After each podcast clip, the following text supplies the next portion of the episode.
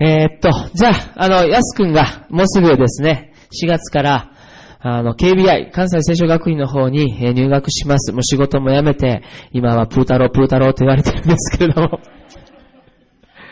しかも、3月の31日に面接があるんですね。ここで落とされたらどうしようかと思っているぐらい、ギリギリになってるんですけども、まあ大丈夫だと思います。でも何よりも、主が召してくださって、え3年のコースで、えー奈良の、えー生駒にある関西聖書学院に入学していこうとされています。ね、彼の今日は少しその、それに関しての証をお願いしたいと思います。まあ、拍手でお迎えしましょう。お願いします。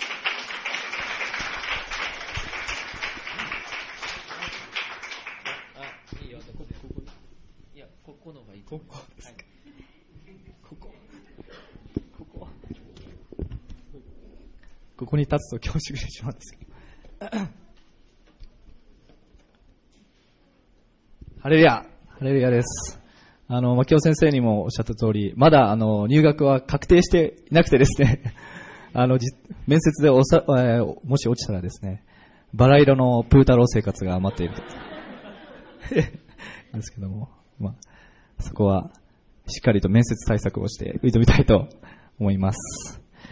えっ、と、まず最初にですね、あの、感謝、えーの、あの、意を述べさせていただきたいと思思ってます。あの、えー、富尾先生、あの、にまず本当に感謝、あの、あの、あの、感謝しております。あの、富尾先生にはですね、あの、すごくシンプルなんですけれども、自分の信仰を立て上げる、えー、お言葉をいつも、あの、いただいています。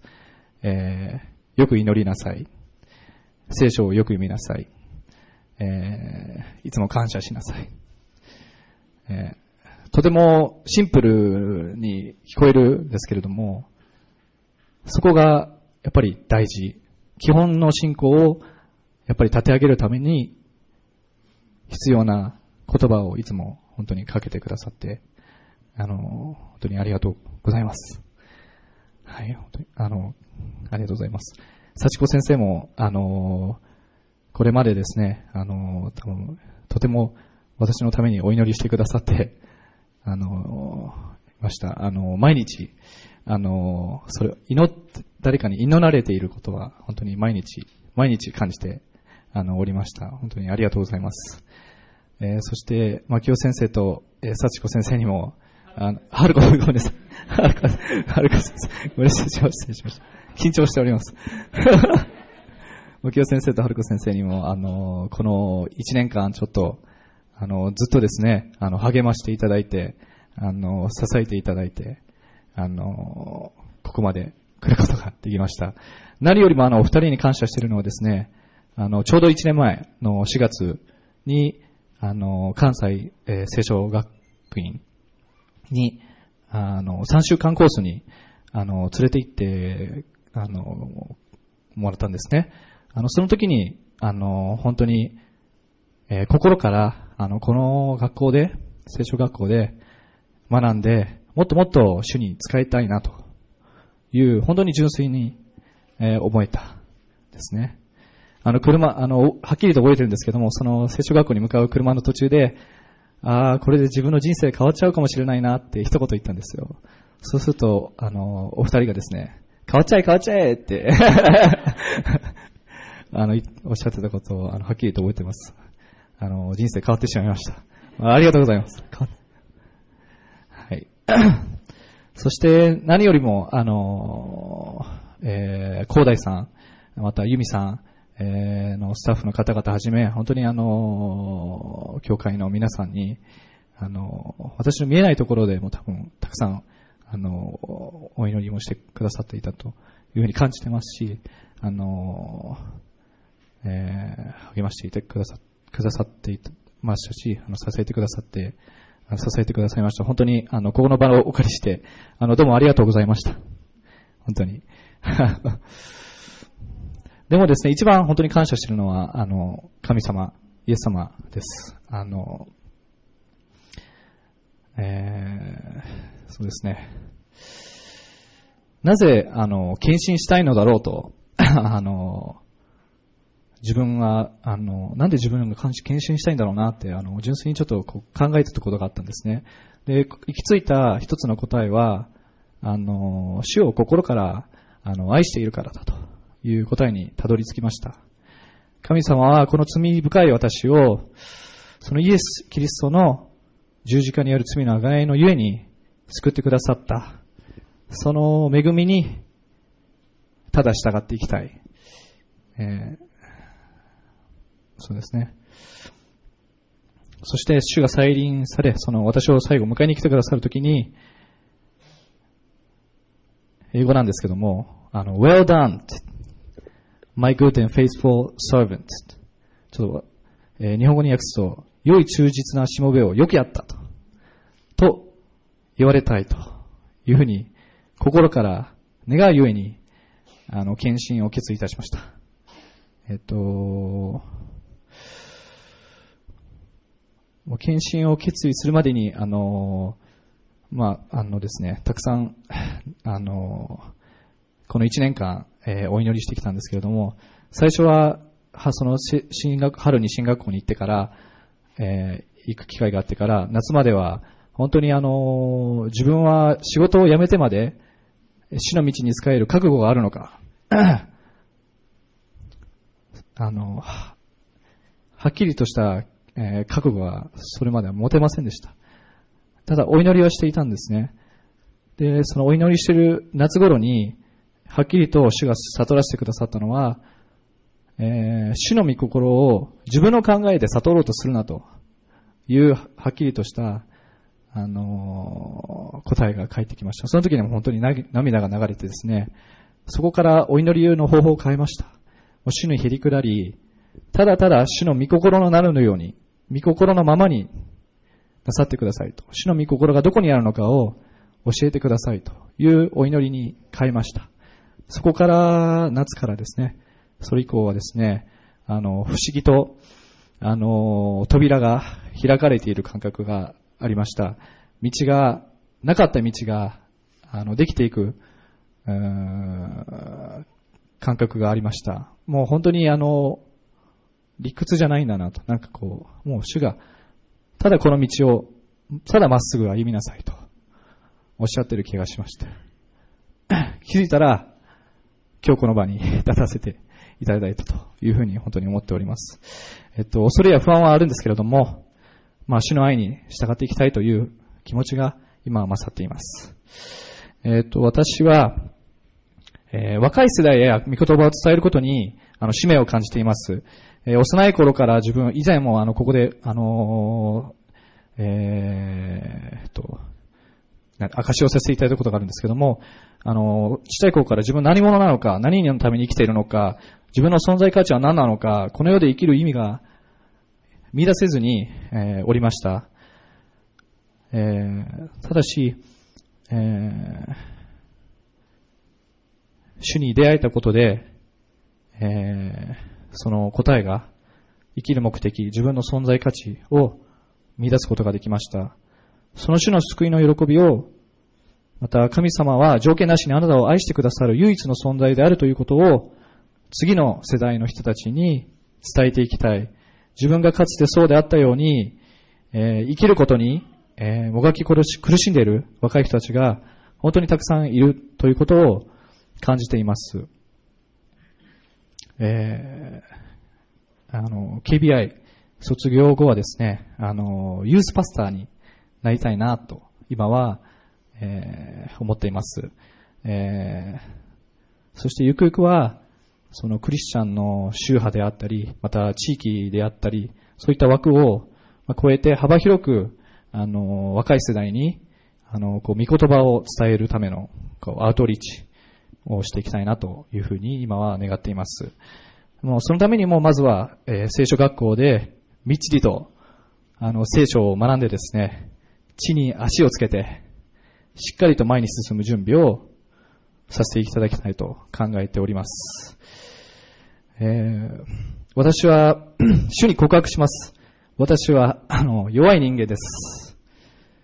自分に誇るものがあるとするならば、自分の、私は自分の弱さを本当に誇ります。私は真面目だとも思わないし、えー、正しい人間だとも思わないし、勝っている人間だとも思いません。私は本当にあの、足りない人間です。えっ、ー、と、ご存知の方を、あの、もういるかもしれませんが、どちらかというと何かと不器用な人間です。えー、別に器用に楽器が弾けるわけでもありませんし、あの、素敵な歌声で歌が歌えるわけでもありませんし、まあ、サッカーで人を魅了できるような、えー、人間でもありません。人前でこう喋るのも得意だとも 思ってません。ただし、主の前に、えー、固く立ってさえいれば、必要な賜物は必ず全て与えてくださると信じています。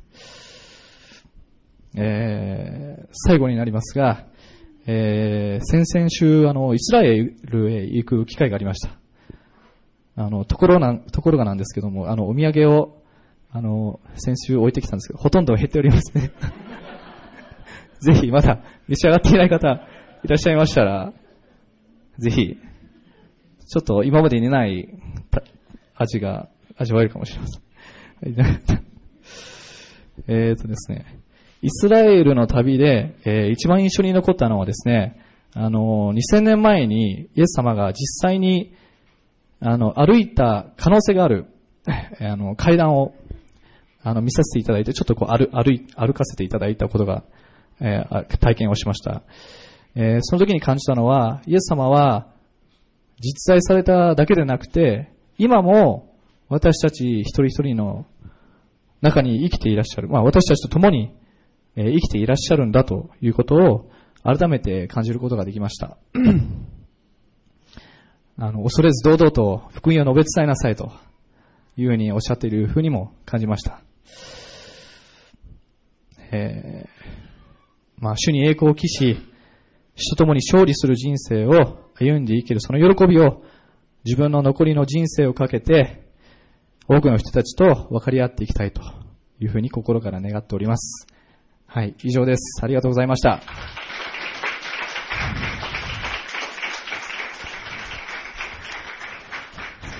安くんのためにはまた、あの、改めてね、お祈りしたいと思います。で、今一言でも一緒に心を合わせましょう。神様、えー、私たちの教会に安くんのような若者を与えてくださり、そしてこの若者をここから送り出せることを特権です。感謝します。何よりもあなたが彼にコーリング、証明を与え、そして用いようとしておられます。神様、どうぞ祝福し、用いてください。あなたの栄光が彼の人生全体を通して表されることを信じます。神様、そしてすべての生活の隅々に至るまで必要を満たしてくださるようにも願います。この兄弟を祝福して心から、あここから送り出します。また、安くんだけじゃない、いろんな形で私たちはあなたに使えることができますから、私たち一人一人にも神様の栄光を表すことをなさしめてくださいますように、イエス・キリストの皆を通してお祈りいたします。アーメン。はい、安くありがとうございます。もう一回大きな拍手で。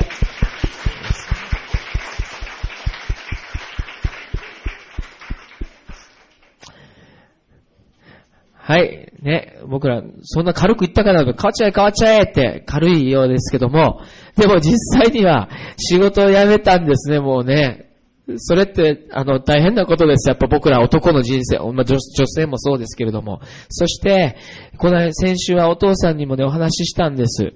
僕ね、どうやったんですごい心配してたからね。なんかあったら僕いつでも行くからぐらいの気持ちでいたんです。お父さんと話して、お母さん理解してくださったよって、お父さん、鬼門だったんですけれども、でも、こう言われて、一言、残念って言われたんですって。ねえ。自分が信じる道行こうと思って、打ち明けたら残念って言われたら、どう思います皆さん？残念ですよ。だけど、まあ、お父さんやっぱり安くんのね、大人としての選択を、あの、尊重もしてくださって、反対することではなくて、えー、そして、あの自分の意志を通させてくださるということにおいて感謝したいし、また、えー、伊藤家の皆さんのために祈りたいなというふうにも思わされました。犠牲を払っていきますので、私たちも祈り、また、えー、そうですね、再来週ちょっと安くんだけじゃない、まあ、次の世代のための、えー、サポートについて、えー、皆さんに提案もさせていただきたいというふうに思ってますので、えー、まあ、とりあえず祈りに覚えて、えー、KBI に送り出していきたいなというふうに思っています。じゃあ、子供たちは、もう聞きたくないでしょう。僕の話はね。じゃあ2回で、えー、もう6年生は最後、あと2回ぐらいかな、です。えー、マキさんの方からメッセージを聞いてください。今日のメッセージのタイトルは、このシリーズの2回目ですね。ローマの3、6、8シリーズっていうすごいシンプルな3章と6章と8章読みたいんです。そのシリーズの2回目で、釈放というタイトルで、ええメッセージをいたします。前回シリーズの1回目だったですけれども、ローマの3章の24節を開いたんですね。一緒に読んでいただいてよろしいでしょうか。私たちのパークサイドのチャップリにとってとても大事な、これは御言葉ですし、えー、私の人生にも重要な言葉です。一緒に読んでください。3、はい。ただ、神の恵みにより、キリストイエスによる贖いのゆえに、値なしに義と認められるのです。私たちが義と認められる、すなわち罪がない。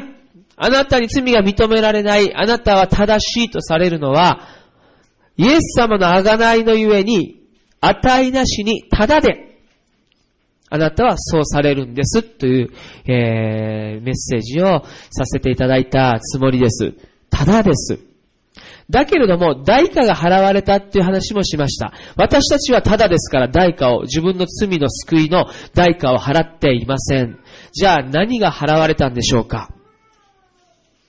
それは、キエス・キリストの十字架のでの命が払われたという話をしました。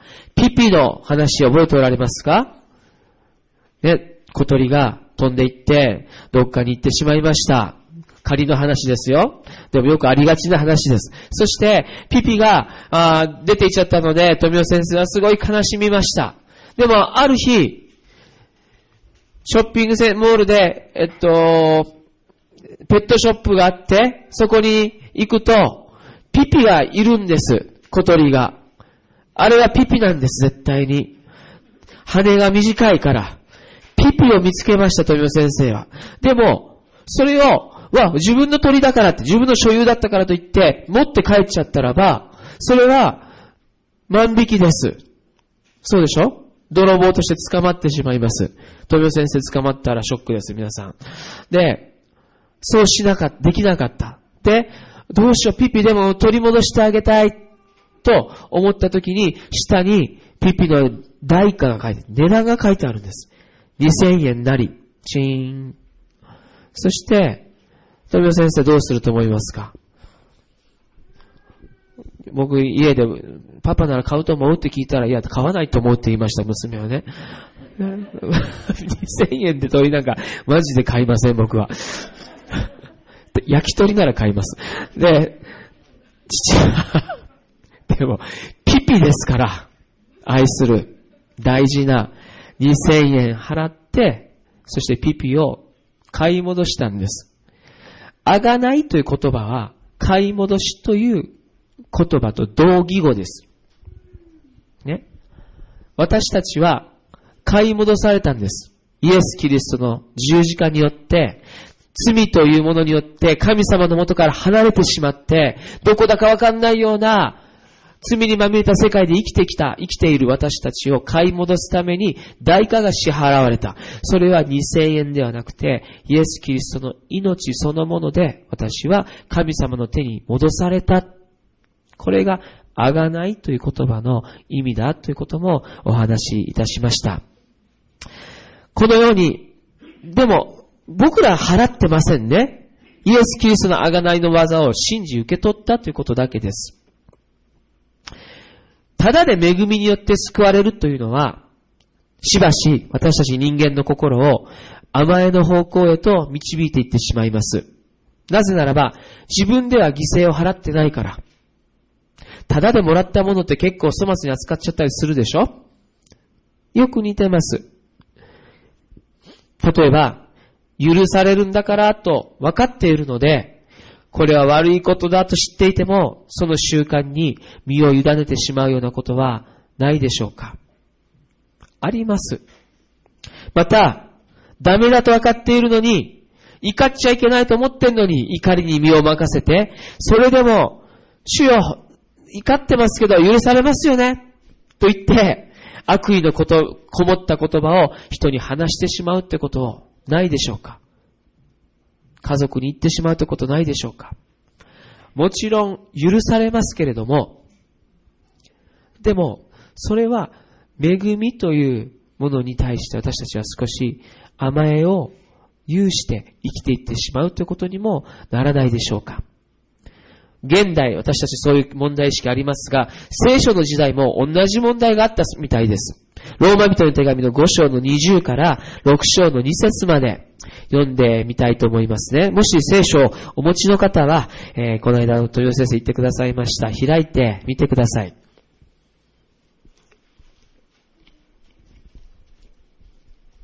ローマの5章の20節から6章の2節までお読みします。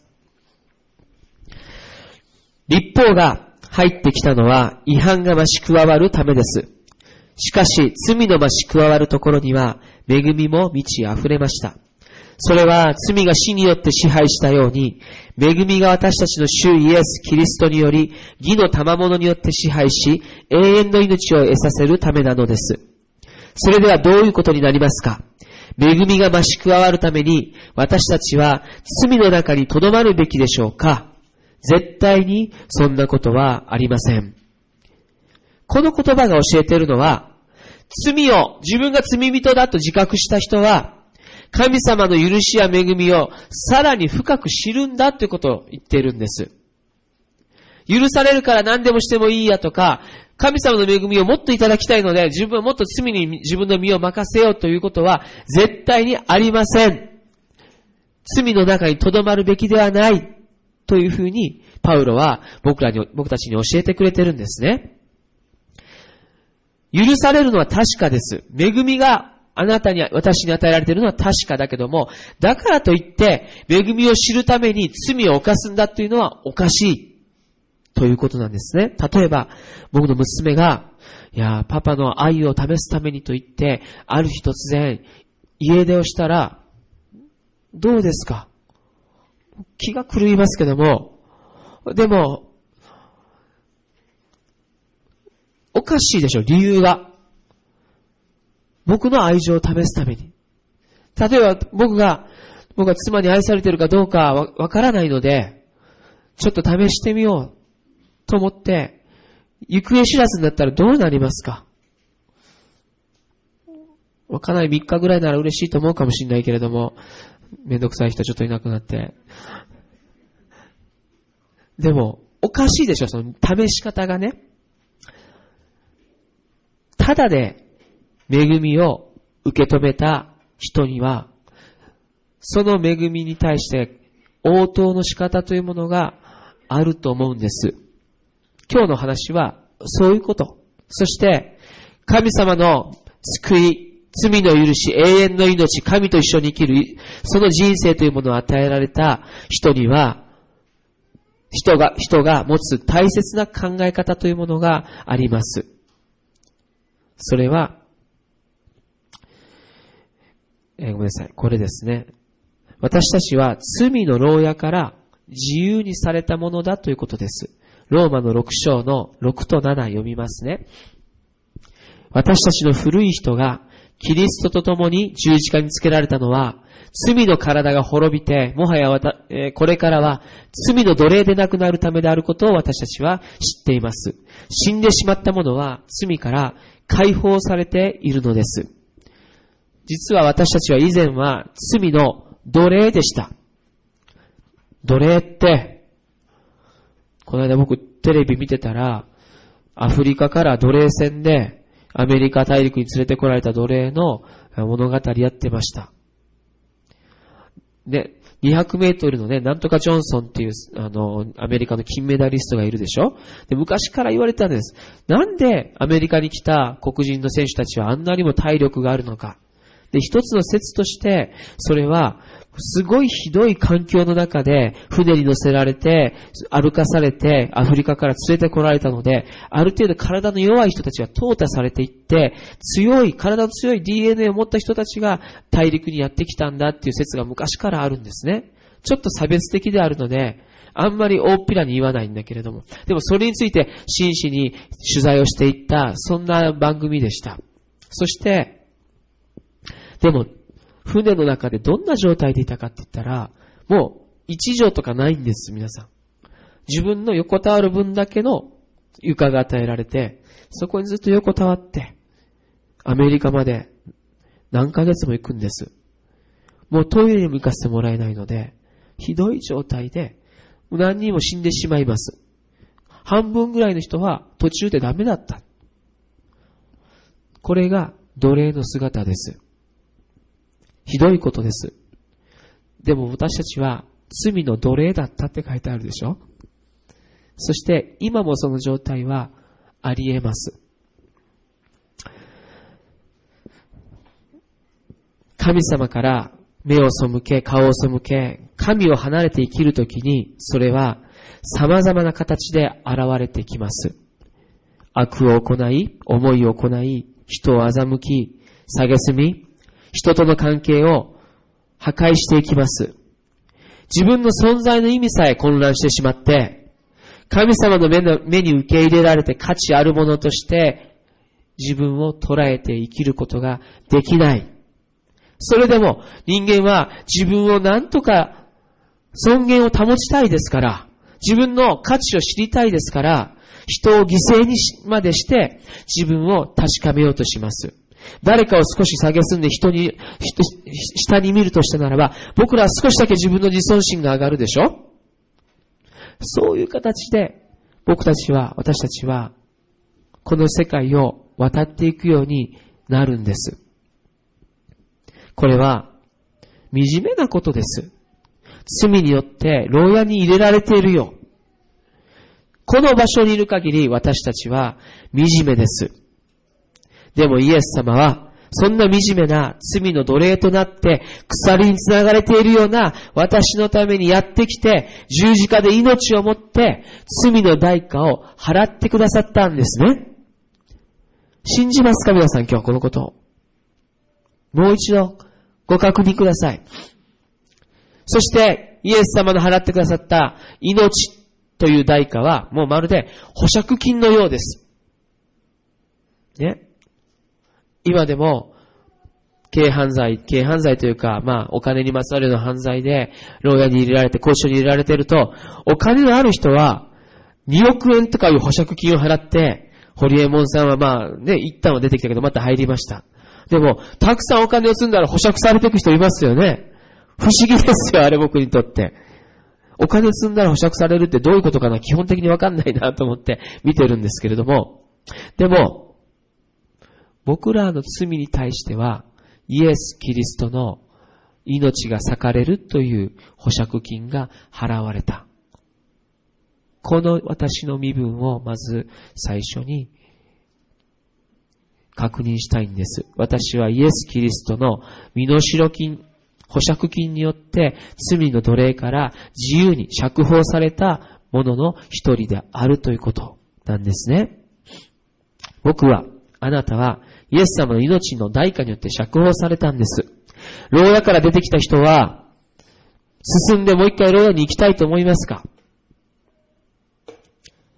思わない。皆さんは罪から許されて、神様の目に正しいとされた一人一人です。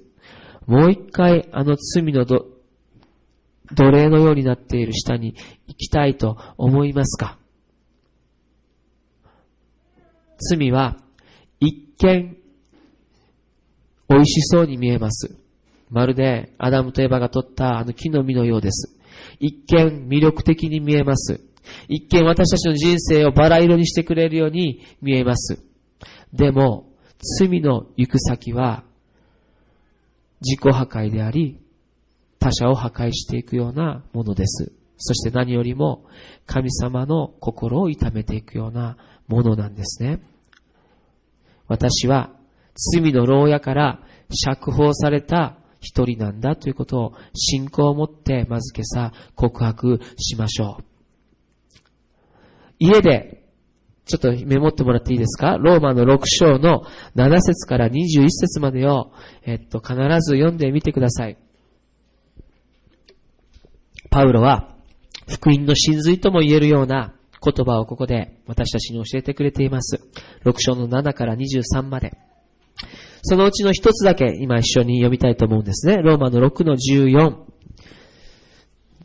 開いていただいて、じゃあ声を一緒に上げて読んでみましょうか。3、はい。罪はあなた方を支配することがないからです。なぜならあなた方は立法の下にはなく恵みの下にあるからです。イエス・キリストを信じた者はということです。恵みの下にある。もう罪の下にない。クリスチャンの生き方は、このような神の恵みの大きさ、私を買い戻すために払ってくださった代価の大きさでもありますね。それを覚え、心に刻み、そしてその恵みに応答していくというのがクリスチャンの生き方なんです。クリスチャンはこうしなさいと、ああしなさい、こうあるべきだ、あのようにあるべきだという生き方では全くないです。クリスチャンは例えば、思われていることは、タバコを吸わない。お酒をしない。うーん。なんか、あとなんかあったっけ？掛け事しない。いつも、ネクタイをしてピシッとしている。襟のあるもの着て、ファーストクラスに乗っている。そんな風じゃないんです。何かクリスチャンというこういう型紙があってそこに入り込められるのがクリスチャンとしての生き方じゃないんですね。クリスチャンっていうのはイエス・キリストを信じる人たちという意味ですよ。そして、それは、もっと言うならば、イエス・キリストが自分にしてくださったことに応答して生きていこうとする人たちのことです。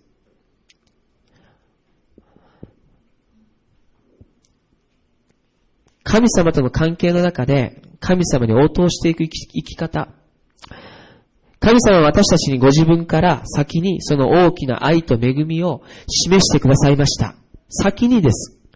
キリストの十字架という場所でそれは最大に人々に見えるものになったんですね。キリストの十字架での死はあなたを罪の奴隷状態から解放してくれました。混乱しためちゃくちゃな状態を回復し、新しい命に生きることができるようにするための十字架の技でもあったんです。その神の恵みや愛や、またイエス様の払ってくださった代価に応えて生きていこう。もう罪の中に留まり続けることをやめよう。それはまるで、キリストの腕にもう一回あの犬釘を打ち、打ち打ちつけるようなものなので、その生き方から私はもうあがない出されたものとして生きていこうと、神様の恵みを深く知るときに、私たちは霊において思うようになるんです。こういう風にして神の恵みは私たちの中で働くんですね。さっき安くん、献身の証をしてくれました。あれは、あの、KBI にね、献身の証を送ってくれっていうので、彼がえー、っと、申し込み書と一緒に送ったものです。願書と一緒に。そして僕もそれをコピーを読ませていただきました。もう一回冒頭のとこ読みますね。献身したいと思う理由は、主を心から愛しているからです。無条件に愛してくださる神様が、この罪深い私をイエス・キリストの血の代価のゆえに救ってくださったというその恵みに従っていきたいと心から願っております。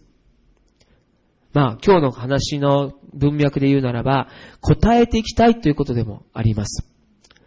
主が再臨され私を迎えに来てくださる瞬間になぜか英語なんですが Well done, my good and favorite servant 良い忠実なしもべよよくやったと言われたいと願っております。恐れや不安はありますが、主の愛に従いたいという気持ちが、答えたいという気持ちが勝っています。読んでいてまさに僕が今日今週メッセージ準備していたその文脈にぴったしだったんです。彼がなんで仕事を辞めてお父さんに残念と言われたけれども、そんなドキドキしながら、警備屋に行こうとするのか。なぜでしょう？書いてある一行目でわかります。主を心から愛しているから、そしてその恵みに応えたいからだ。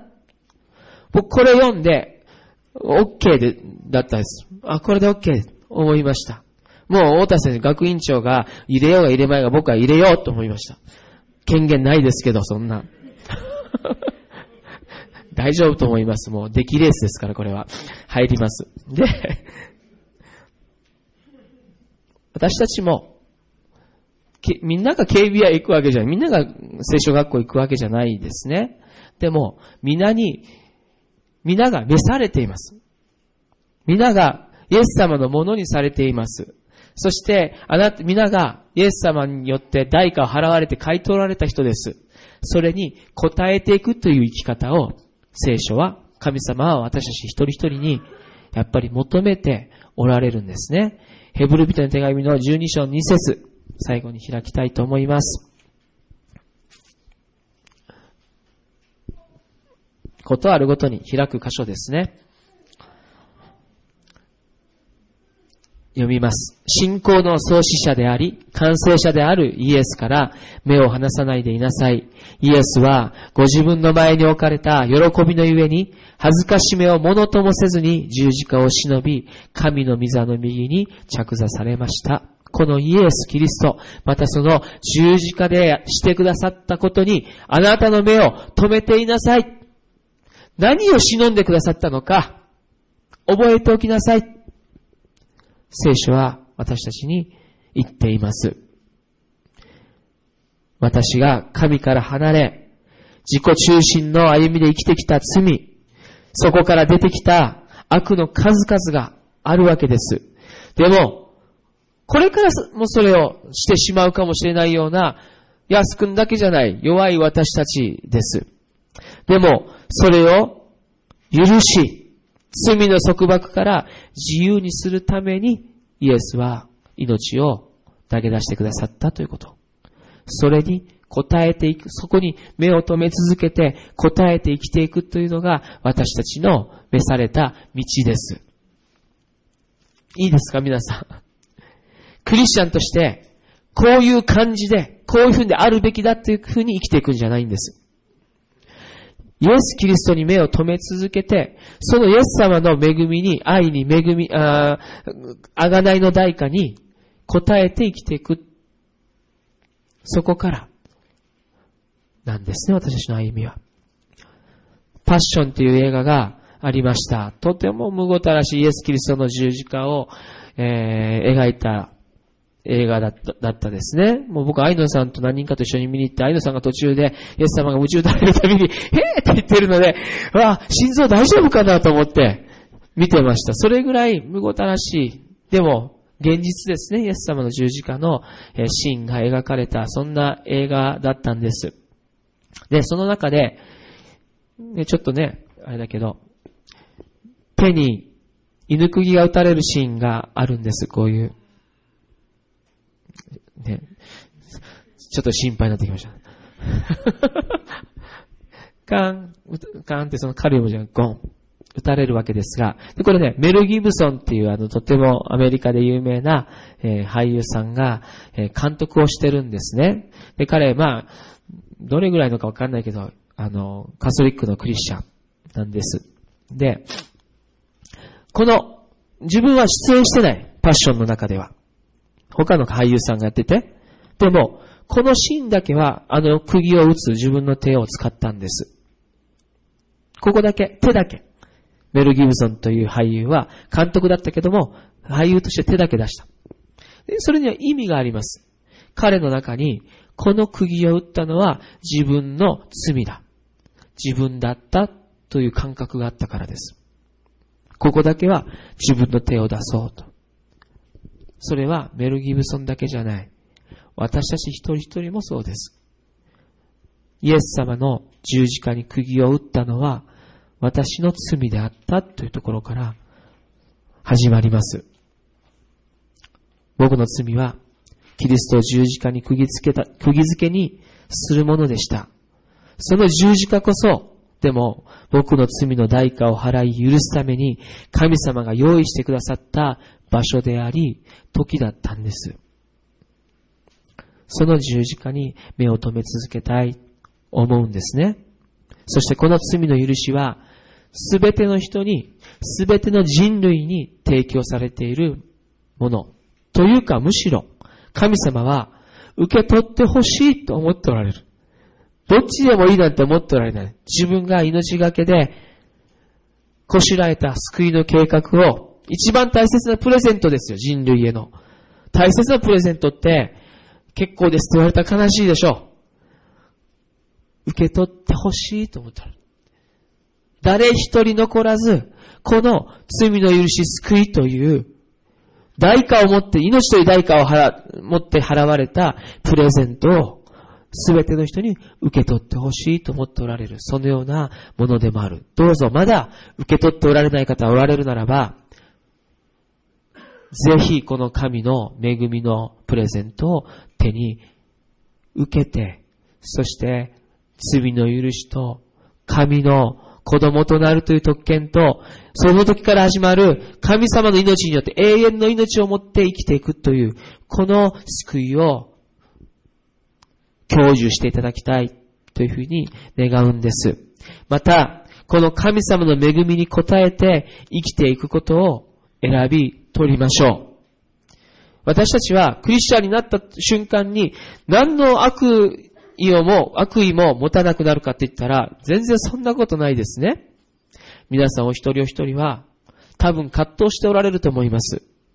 でも、もし、自分に、こちらに行っては神様の、イエス様のこの恵みに応えるのとは別の方向に行ってしまうということがわかるとしたならば、それを選び取らないように、神の恵みに応答して生きていくということを選び取るようにということを精霊の力によって、あなたの中にも神様がおられますから、選び取っていく歩みをしていただきたいと思うんです。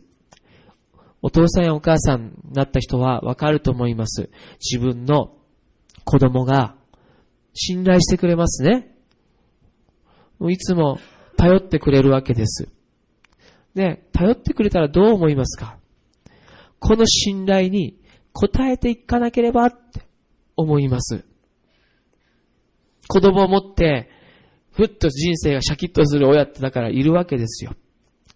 また、そうだな結婚する直前のカップルを考えてみてください。